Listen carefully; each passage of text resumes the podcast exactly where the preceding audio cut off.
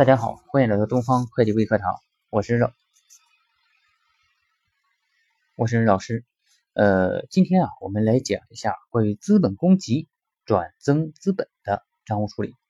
啊，那么这个企业经营这些时间以后，那么全体股东同意啊，那么愿意把这个资本公积啊转到实收资本中去啊。那么这个呢，啊，通常我们会开一个股东大会啊，那么所有的股东都会参加啊，那么一致表决同意啊，可以增加实收资本。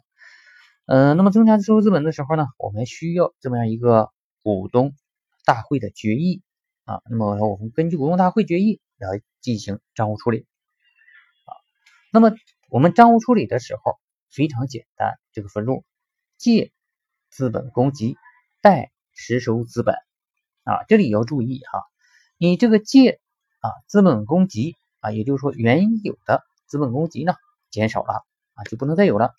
那么贷实收资本的时候，贷实收资本的时候，你要根据啊每个原有的股东啊他这个持股比例来确认啊。那么当然你可以然后根据然后他这个呃股东大会决议上啊做的这个呃分配啊这些每个人啊各占多少，那么然后划分到每个股东的头上。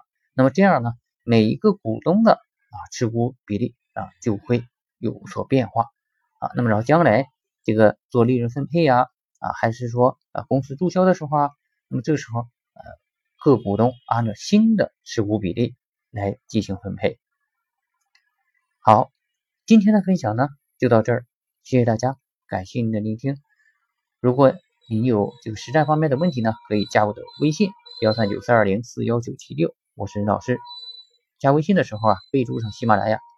感谢大家聆听。